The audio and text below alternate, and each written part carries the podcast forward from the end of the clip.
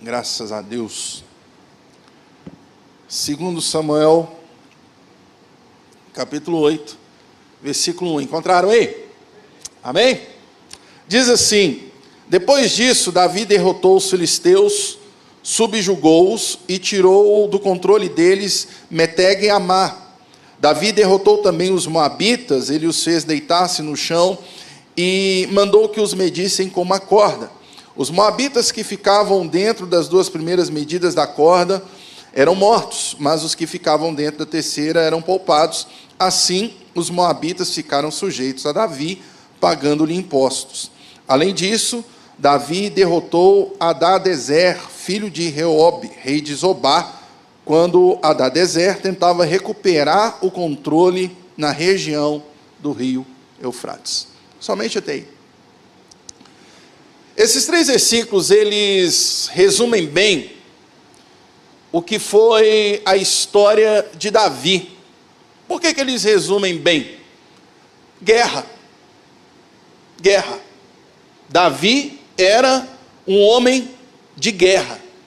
Desde muito cedo, Davi aprendeu a batalhar, porque quando ele vai enfrentar Golias, ele está conversando com Saul Davi apresenta o seu currículo, lembra que ele diz assim: Olha, um dia veio um leão e tomou uma das ovelhas do meu pai, eu fui lá, tomei a ovelha de volta, matei aquele leão.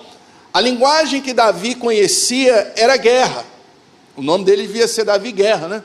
Eu imagino assim, Davi, igual aquelas pessoas que sofrem aqueles estresse pós-traumático, que vem da guerra. Qualquer barulho que acorda, a pessoa já acorda assim pensando que tem alguém invadindo, alguma coisa assim, estrangulando quem está do lado. Eu fico imaginando Davi brigando no trânsito, gente. Você já imaginou assim, Davi andando nessa Belo Horizonte aqui, Afonso Pena, Cristiano Machado, lotado ali, alguém torra a paciência de Davi, Davi tira a espada na hora, porque a linguagem que Davi conhecia era guerra. Guerra. Tanto que Davi se propôs um dia a construir o templo a Deus o templo onde iria habitar a arca da aliança, e Deus falou com Davi assim: Você não vai construir, o seu sucessor irá construir, porque você é homem sanguinário. E a história de Davi, você pega lá desde 1 Samuel, capítulo 16, que começa a contar a história dele, você vai ver que Davi viveu guerra atrás de guerra. E a guerra ela traz lições muito importantes para a vida. Eu não sei você, mas eu já li aquele livro chamado Arte da Guerra, do Sun Tzu. Não sei quem já leu, um livrinho assim, bem legal de ler, é tipo um, uma coletânea de provérbios. Esse livro é muito utilizado no meio empresarial, assim, que traz muitas lições importantes para a vida. Guerra. Só que uma coisa muito importante que a guerra nos ensina é que cada guerra é única. Cada guerra é única. Não adianta você traçar a mesma estratégia, usar os mesmos recursos, porque o resultado não vai ser igual. Pega uma competição de esporte, por exemplo. Uma competição de esporte. Você pega um time jogando contra o outro. Esse time perde, o time A perde. Agora faz o revanche. Pode ser que dê o mesmo resultado, mas o jogo vai ser diferente. E quando eu leio a história de Davi nas suas guerras, isso fica muito nítido para mim. Que cada guerra requer de mim e de você uma estratégia diferente. O que acontece é que muitas pessoas, diante dos desafios da vida, tendem a ficar repetindo sempre a mesma estratégia. Eu lembro na minha infância, a gente gostava muito de jogos eletrônicos. Tinha um chamado lá Super Nintendo. Quem lembra do Super Nintendo? Coisa boa, né? O Maia tinha Atari, né, Maia? Com 15 anos você comprou um Atari, não foi? Né, eu lembro do Super Nintendo. E os jogos eles tinham uma característica muito interessante. Alguns jogos tinham aquelas fases ou aqueles personagens que eram marcados. Tanto que a gente fazia a sessão, lembra de dar sessão no fulano? Era certo que você ganhava. Mas a vida ela não é assim. Cada dia que nós acordamos são desafios diferentes que nós enfrentamos. Às vezes a gente tenta repetir a mesma estratégia, as mesmas coisas, do mesmo jeito, e não necessariamente nós vamos ter os mesmos resultados. E a vida do crente, ela não é fácil, não é? É guerra atrás de guerra. A vida do crente é igual aquele carro velho que a gente arruma a injeção, aí dá problema na suspensão. Aí você arruma a suspensão, dá problema no freio. Aí você arruma o freio, dá problema no, no ar-condicionado. É mais ou menos assim. Porque cada dia que a gente amanhece é um desafio que a gente tem, mas a misericórdia do Senhor se renova sobre nós a cada manhã e ela é a causa de nós não sermos consumidos. E a partir da história de Davi, eu quero te falar nessa noite três desafios que Davi enfrentou, dentre os muitos que ele enfrentou na vida, e eu extraio desses desafios algumas lições muito importantes para nós. Porque cada desafio requer uma atitude, uma estratégia diferente. Muitas vezes nós estamos lutando as guerras erradas, às vezes estamos lutando as guerras certas da forma errada, e é por isso que a gente não tem muitas vezes bons resultados. A minha oração nessa noite é que o nosso coração seja terra boa para receber a boa semente que é a palavra do Senhor. O primeiro desafio que eu quero destacar nessa noite, na vida de Davi, foi justamente contra Golias. Porque ele havia um grande guerreiro, armado até os dentes. E durante 40 dias, Golias estava desafiando o exército de Israel e falando: Senhor, não tem homem não para lutar comigo. Honra as calças que vocês vestem. E ele ficava afrontando ali o exército de Israel. E Davi então vai enfrentar Golias agora. Mas é interessante que quando Davi se propõe a enfrentar Golias, primeiro, Davi pega os recursos que ele precisava. Existem desafios na nossa vida que nós vamos precisar de alguns recursos.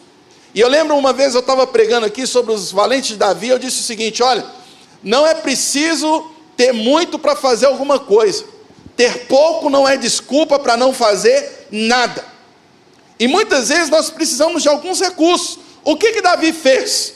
Pegou cinco pedras no riacho e pegou a funda dele. Ele foi para a guerra o quê? Preparado.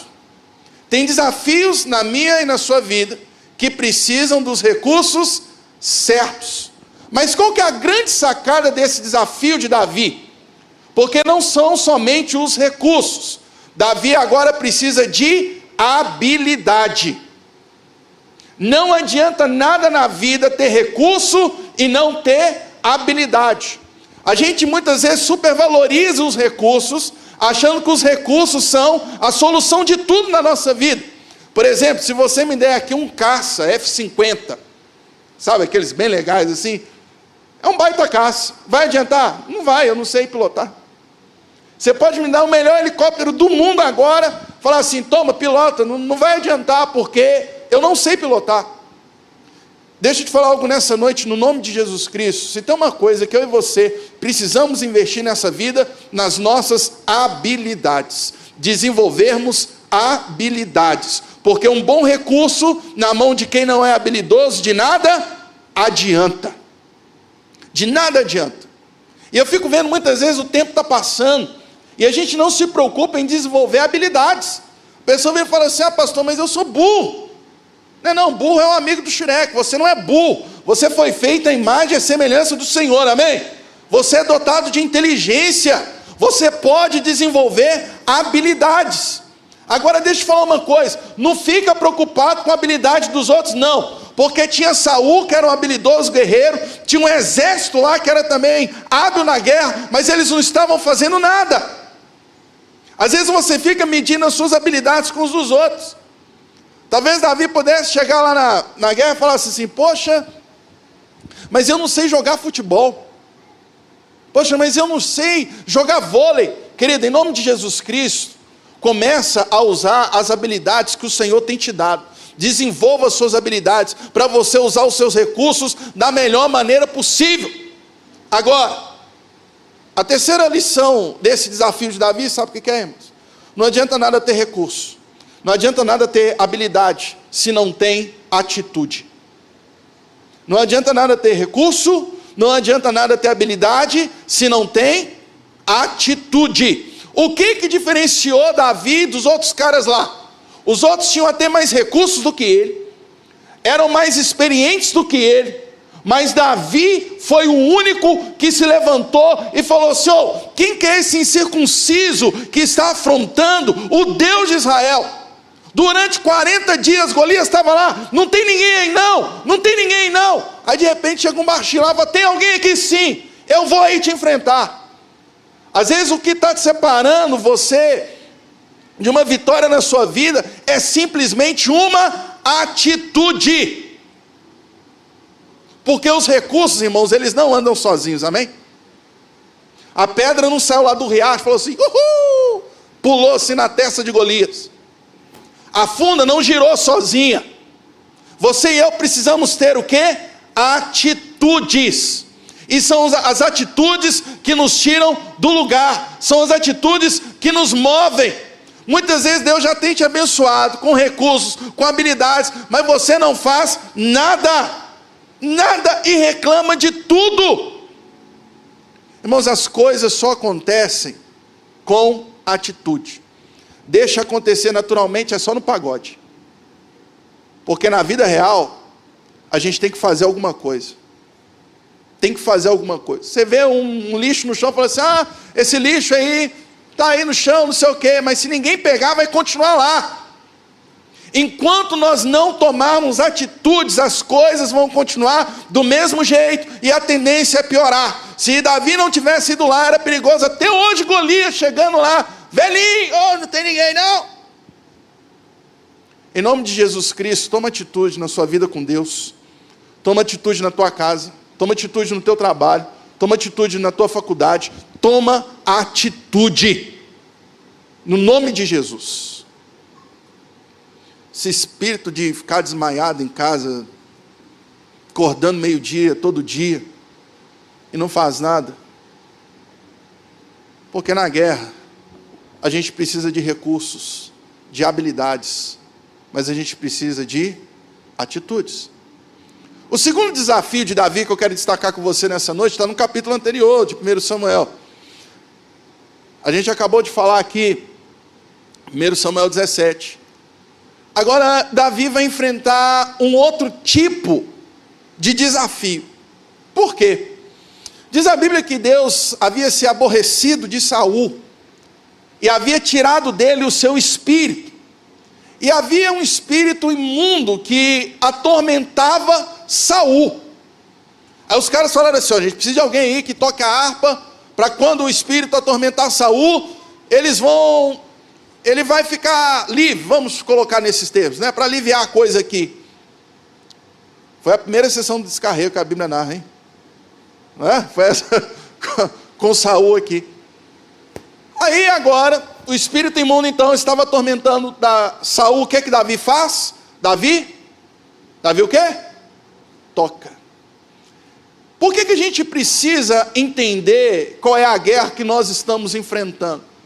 Nesse momento aqui, de nada valiam as pedras, de nada valia a funda, e de nada valia uma atitude guerreira de Davi, vamos colocar assim. Mas o que, que ele fazia agora? Vamos chamar isso aqui de devoção. Tem coisas na nossa vida que nós só vamos alcançar é com um coração devoto. É quando a gente para, a gente ora, quando a gente para, a gente adora, quando a gente para e a gente escuta. Tem muita gente querendo resolver coisas espirituais com guerra e não vai resolver. Não adianta. Eu lembro de uma irmã, muito engraçado, o, manifestou um demônio uma pessoa perto dela. Sabe o que ela fez? Ela tinha uma Bíblia muito grossa. Ela pegou a Bíblia, irmãos, e sentou na pessoa, pá, sai, pá, sai, pá, sai. Aí a pessoa, depois de muita oração, o demônio saiu, mas ficou toda roxa. Imagina você chegando em casa todo cheio de hematoma, que isso, amor, onde você estava? Eu estava na igreja, sei. É, sua mãe, que isso, menino, onde você estava? Eu estava na igreja, sei. Aí o que, que foi? Que passou lá me deu uma biblada. Tem coisa que a gente só acessa é com um coração devoto. O problema de viver de guerra é que a gente pode achar que tudo vai se resolver na força. E não é. Irmãos, muita coisa na nossa vida não acontece porque a gente não para, porque a gente não contempla, porque a gente não adora, porque a gente não ora, porque a gente não para para escutar. Muitas vezes, coisas no nosso cotidiano, a gente está tentando resolver na força aquilo que a gente deveria resolver na oração. A gente quer resolver na argumentação aquilo que a gente deveria resolver na intercessão. Eu lembro que eu falei que uma vez a minha avó, lembro, Dona Corina, aquela clássica irmã do círculo de oração da Assembleia, sabe? Aquele sapatinho, salto meio alto, grosso, a saia azul marinho, o coque, a irmã do coque, lembra? E o lenço. Minha avó ela tinha uma característica muito interessante. Ela era analfabeta, mas pensa uma mulher de oração, velho. Era minha avó.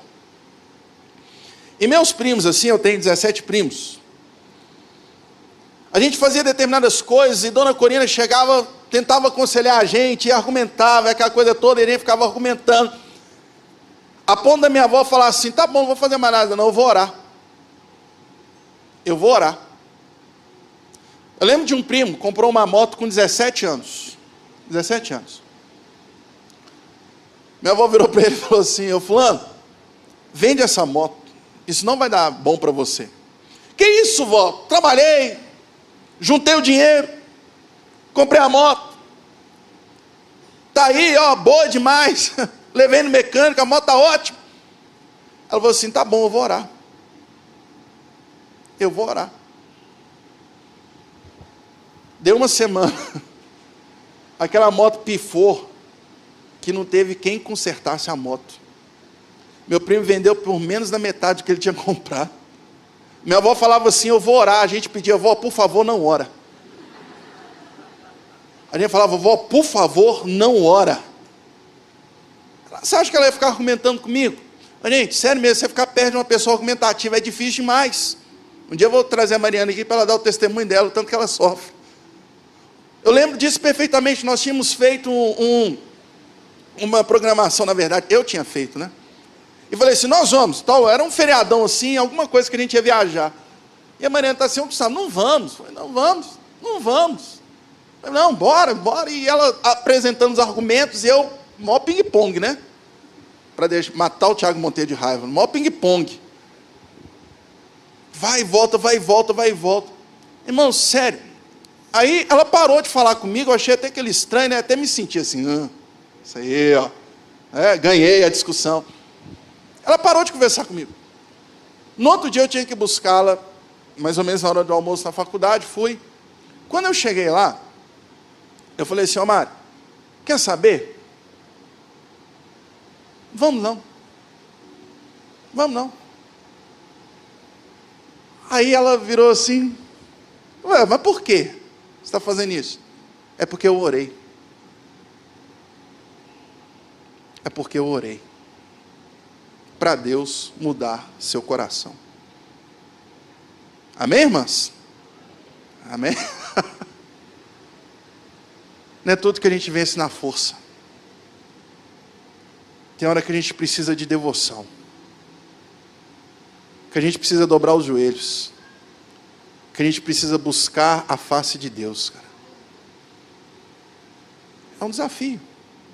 Eu lembro de um menino, sexto ano que eu estava dando aula, 12 anos, 12 anos. Olha o que é você identificar a guerra que você está.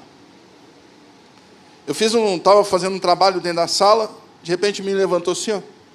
Ah, não sei o que, pai, pá. Olhei bem para aquele menino assim, falei, pensei, esse menino não é disso. Aí eu lembro que eu fui andando em direção a ele assim, eu acho que ele pensou assim: já besteira que eu fiz, esse cara vai me bater aqui. Foi andando em direção a ele, foi andando em direção a ele. Ele foi assustando, foi assustando. Quando eu cheguei perto dele assim, eu falei: Você quer saber? Ele: O que, que foi? Eu dei um abraço nele. Esse menino chorava, chorava, chorava. Porque naquele, naquele momento eu entendi que eu não precisava rebater aquele menino. Aquele menino estava mal. Em nome de Jesus, que o Senhor nos dê graça para nós entendermos qual guerra que nós estamos. O terceiro desafio de Davi, esse aqui para mim é o mais difícil. Por que, que é o mais difícil? Porque Davi agora, vamos dizer assim, que ele vai enfrentar a si mesmo. Para mim, um dos maiores desafios na vida são aqueles que nós encaramos diante do espelho. Esse é difícil. No capítulo 11 de 2 Samuel, conta aquela história que Davi comete adultério com Batseba. E logo depois entra um sujeito na história chamado Natã. Natã, eu imagino que ele era pós-graduado em didática, em contação de história. Natã é muito lúdico. Porque Natan chega diante de Davi e fala assim: Ô Davi, posso contar uma história? Claro. Qual é? Tinha um cara muito rico lá na cidade, cheia das ovelhinhas, aquela coisa toda. E tinha um muito humilde, que só tinha uma. Aí um dia esse muito rico recebeu uma visita, e em vez de tirar das suas ovelhas, ele pega a única ovelha do cara humilde. Se você ler o texto, você vai ver uma coisa muito interessante. Diz a Bíblia que Davi se irou. Davi se irou. Porque Davi é homem de guerra. Ele se irou. E ele fala assim: esse cara tem que morrer. E outra, que seja restituído quatro vezes o que ele tomou. Aí imagina Natan falando assim: o que, que você falou, Davi? É, esse cara tem que morrer e tem que ser restituído quatro vezes. Ô Davi, esse cara é você. Esse cara é você. Davi queria resolver o um negócio com força. Mas tem uma coisa na nossa vida, isso aqui a gente precisa ter muito claro na nossa mente. Tem coisas na nossa vida que a gente não vence com trabalho e força, nem com devoção. Tem uma parte fundamental da vida cristã que muitas vezes nós não estamos pregando, falando sobre ela, que se chama arrependimento. E o arrependimento começa quando a gente se encara, quando a gente dá nome para os nossos erros, quando a gente vê onde a gente está falhando, onde a gente está errando. É muito interessante, irmãos, que Davi estava tocando a vida como se nada tivesse acontecido. Porque muitas vezes a gente faz isso com os nossos pecados, com os nossos erros. A gente justifica os nossos erros para nós mesmos. E porque nós justificamos, nós vivemos como se nada tivesse acontecido. Mas na vida do cristão verdadeiro tem algo chamado Espírito Santo de Deus, que nos convence dos nossos erros. No reino de Deus, existem homens e mulheres de Deus, amigos, que são usados por Deus para falar conosco naquilo que nós estamos errando. Davi, nesse momento, se ele não se arrepende, era perigoso ele matar até Natan. Porque uma coisa que os reis faziam era matar os profetas quando eram contrariados. Sabe quando que a gente vence a guerra contra a gente mesmo? É quando a gente se arrepende, porque o que está nos derrotando são os nossos pecados, são os nossos erros. A gente precisa falar de arrependimento. E eu não estou falando aqui de arrependimento, ah tá, beleza, eu errei. Eu estou falando assim, eu errei, me entristecer por isso e fazer de tudo para mudar de rumo. Você já reparou que quando a gente pede perdão pelos nossos pecados, aliás, quando a gente vai pedir um favor a Deus, quando ele vai fazer um, pedir um favor a Deus, é: Deus, em nome de Jesus Cristo, eu te peço uma casa, 400 metros quadrados de área construída, Senhor. Um quintal de 120 metros, com churrasqueira com dois andares e motorzinho elétrico. Senhor, eu te peço uma piscina, 30 por 20, profundidade de 2 metros. Senhor, porcelanato tal, marca tal, acabamento tal, não é assim que a gente pede? Agora, você reparar quando a gente vai falar dos nossos pecados? Senhor, perdoa os meus pecados. Já repararam isso? A gente faz por atacado. A gente pega na bacia e fala assim: Senhor, perdoa os meus pecados. Toma aí, uh, estou perdoado. Mas chega um momento da nossa vida que a gente tem que entrar na frente do espelho e falar assim aqui, você mentiu. Aqui, você enganou. Aqui, ó, você está falando que você está pedindo oração para os outros, mas você está fazendo é fofoca. Deixa eu falar uma coisa aqui, olha, você está com inveja. Deixa eu falar uma coisa que você está com preguiça. Porque Davi agora encara o maior desafio da vida dele, que é ele mesmo. Que é ele mesmo, todos os inimigos ele venceu. Mas agora tinha um que ele precisava vencer, era ele mesmo. E sabe como é que a gente se vence? É quando a gente se entrega. É quando a gente se entrega. Eu não sei o que, que você está fazendo, mas eu quero te falar uma coisa: a gente precisa se arrepender. A gente precisa se arrepender, a gente precisa encarar o pecado pelo nome e a gente precisa se arrepender. A gente tem que parar de ficar dando desculpa para os nossos erros. Davi, quando ele é confrontado por Natan, ele escreve o Salmo 51, ele diz: Deus, eu pequei e eu pequei contra o Senhor, fui eu, fui eu que pequei. Eu não posso colocar a culpa em Batseba falando que ela estava indecente. Eu não posso colocar a culpa em Urias falando que ele era preguiçoso, porque não era, porque fui eu. Fui eu. O pecado começou dentro de mim, não foi no outro, não. Porque a primeira coisa do arrependimento é a gente parar de dar desculpa. É a gente parar de dar desculpa. É falar, ah Deus, mas sabe, sabe o que? O senhor sabe, né? Não, o senhor sabe, né? O senhor sabe, né? Deus sabe. Quem está precisando saber é a gente. Quem está precisando saber é a gente. Às vezes você está perdendo a guerra contra você mesmo, e sabe por quê? Por conta de algo chamado orgulho, que você não admite que você está errando. A gente é libertador, a gente poder admitir que a gente erra. Que a gente erra. Eu erro, e vou te falar, eu erro mais do que eu gostaria. Eu erro, e quando a gente erra, a gente tem que pedir perdão pedir perdão. Foi isso que Davi fez. Ele virou para Deus e falou assim: Deus, me perdoa. Quando a gente erra dentro de casa, a gente tem que virar para o outro e falar assim: me perdoa. Às vezes a gente está numa posição de autoridade. Várias vezes eu tenho que virar para minhas filhas e falar assim: perdoa o papai. O pai errou. Não, eu sou pai.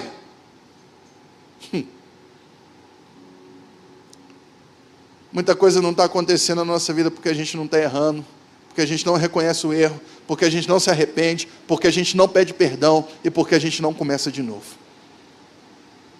E eu estou caminhando aqui para o final, para a gente orar.